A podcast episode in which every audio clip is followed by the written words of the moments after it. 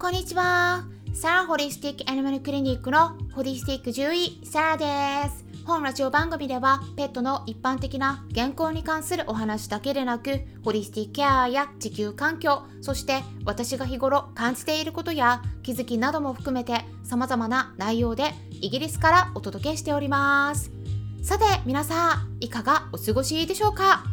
今日はですねちょっといつもと違ったテーマでお話ししていきたいと思いますずっとね毎回健康ネタをやってるとね多分ね聞いてる方も疲れてしまうんじゃないかなと思うのでいろんな方にちょこっとだけでも興味を持ってもらえるように時々箸休めのような感じで気軽に聞ける内容もお届けしています。ということで今回は一般公開で全部聞けますのでメンバーでない方でもね、えー、お気軽に聞,、えー、聞いてもらえたら嬉しいです。ただねスタンデー FM の方で一部ねメンバー限定公開って書かれてる別の配信があると思うんですがほとんどはね途中まで前半だったら一部公開一般公開してるので誰でも聞くことができますから過去の配信もね是非チェックしてみて気になる内容があったらメンバー限定って書いてあってもね是非試していただくと聞けると思います。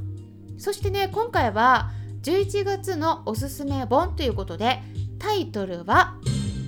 2040年の未来予測です。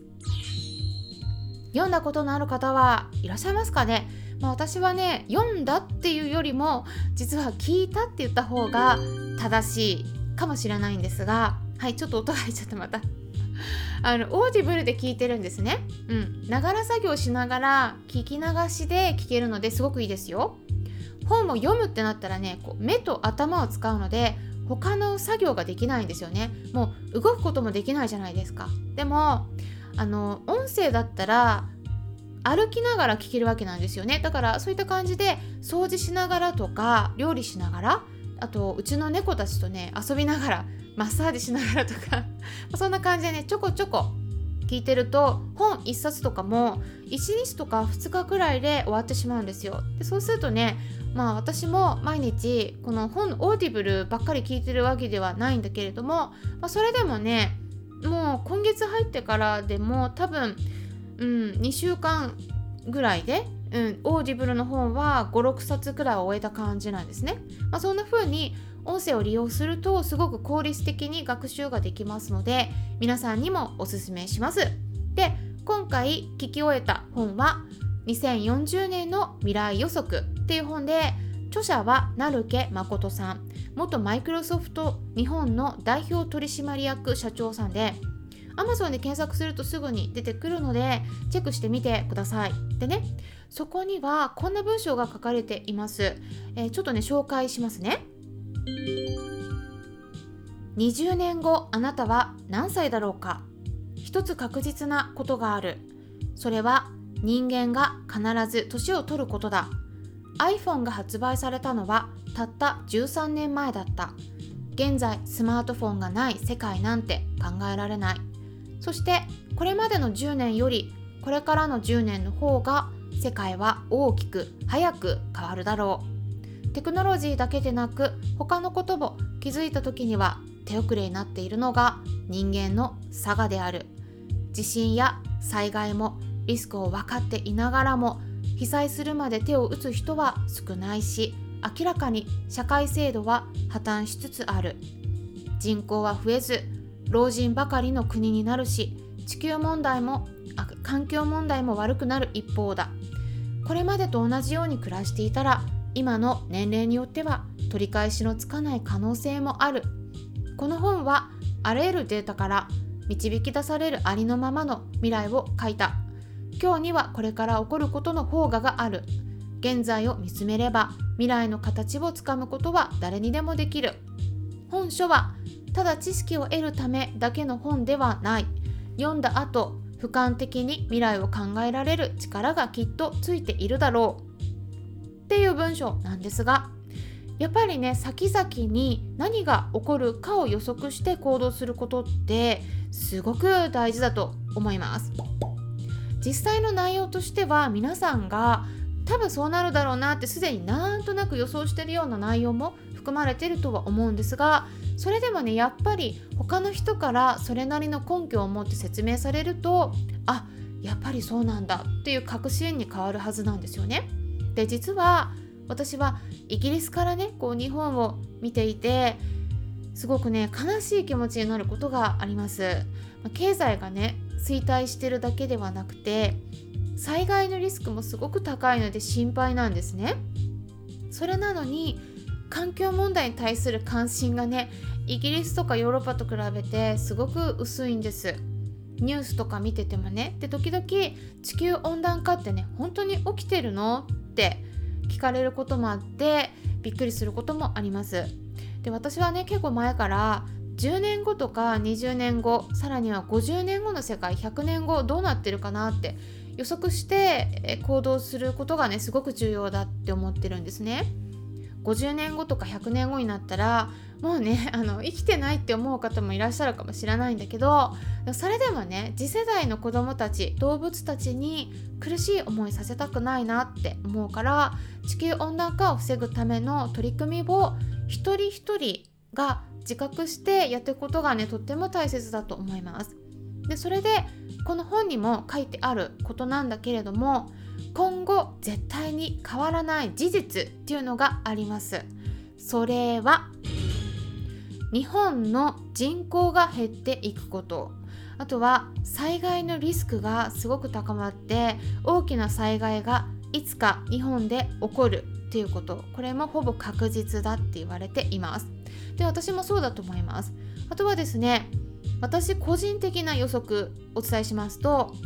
感染症が増える可能性がかなり高いと思ってるんですね。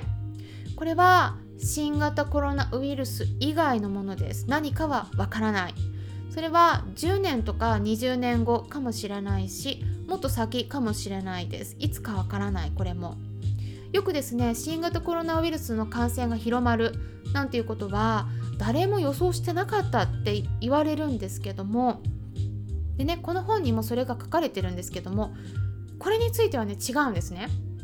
実は予想してた人たちはいたんです。それはですね WHO 世界保健機関です。もうねだいぶ前から感染症が広まるリスクがあるっていうことで警告してました。で今回広まったのは新型コロナウイルスの感染症ですが今後地球の温暖化が進んでくると細菌とか心筋つまりカビの感染も広まりやすくなります。あとはですね森林伐採も関連してるんですね実は。ただ細菌に対する抗生物質の種類って実はもう頭打ちになっていて新しいものが出ることはもう期待できないんですね。そしてその中で耐性菌って言われる抗生物質が効かないタイプの細菌が増えてしまっています。でそこで今度は細菌の感染症が広まってしまうっていったことが起きても何にも不思議ではないんです。でそれではねじゃあどうしたらいいのか言いますとまずは今後何が起こりうるのかっていうのを予想した把握した上で対策を取ることなんですね。で例えば耐性菌の感染症が広まることを防ぐためにはどうしたらいいかっていうと抗生物質の乱用をやめることなんですね。でもこれもずっとですねもう WHO の方から使いすぎないようにって警告されているんだけれどもそれがね情報がまだなかなか行き届いてないんですよ。こういうのがねもうずっとねいろんなこと警告してるんですけど。でこういうふうにですね何が起こるかを予測した上で対策をとっていくことっていうのは病気の予防していく上でも重要なステップなんですが他の自分自身の生活に関わるような日常的なことでも同じことが言えるんです。で人によってはねこの本の内容読んでみてねこうもうすでにこれ知ってるよみたいな思われる方もいらっしゃるかもしれないんですが改めてね2040年約20年後の世界がどうなっているのかを考えていただくといいのではないかなと思って今回紹介しました。この本のね内容を知っていただくと私が日頃お伝えしている内容も多分ですねもっとスーってね早く入ってくんじゃないかなと思うんですね。時々いつになったらコロナ前に戻れるんでしょうかっていうこともね聞かれることがあるんですがこれはね私はもうコロナ前の状態にはも戻らないと考えてます。例えばいろんなサービスのオンライン化が進みましたしまあ例えば学校の教育の在り方も一変しましたよねオンラインで。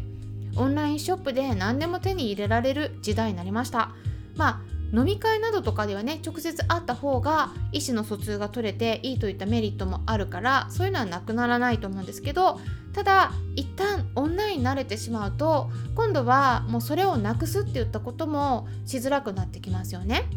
あと診察のあり方も変わってオンライン診療も可能になりましたね。私たち人間も動物も年月が経てば体が老いて変わっていくのと同じように時代もですね必要とされるものもどんどん変わっていくんですね。なので今後何をしたらいいのかわからないとか今後の人生どうしたらいいのか悩んでいるっていう方は今後ですねどうなっていくのか未来予測っていうのをしてみて考えてみるきっかけになればいいんじゃないかなと思って本を読んでみるといいと思いました。一応ね概要欄にも本のチェックができる Amazon のリンク先も記載しておきますので興味のある方は是非チェックしてみてください。それからですね本日夜8時半からクラブハウスのペットのホリスティックケアクラブにてペットのハーブについてお話ししていきます。はい。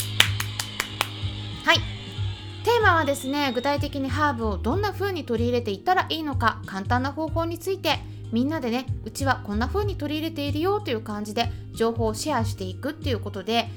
例えばねスタンデー FM でも配信されているドッグトレーナーのなおちゃん先生とそしてペットブリス主催の船山萩江さんとも一緒にコラボでお話ししていきますすごくね楽しい機会になると思いますのでぜひクラブハウスの招待制はなくなりましたので概要欄のところからリンク先をチェックしていただければ誰でも参加ができますはい、ということで今回も最後まで聞いてくださりありがとうございました。よろしければあいいねボタンのクリックとかフォローもしていただけたら嬉しいです。それではまたお会いしましょう。ホリスティック獣医、サラでした。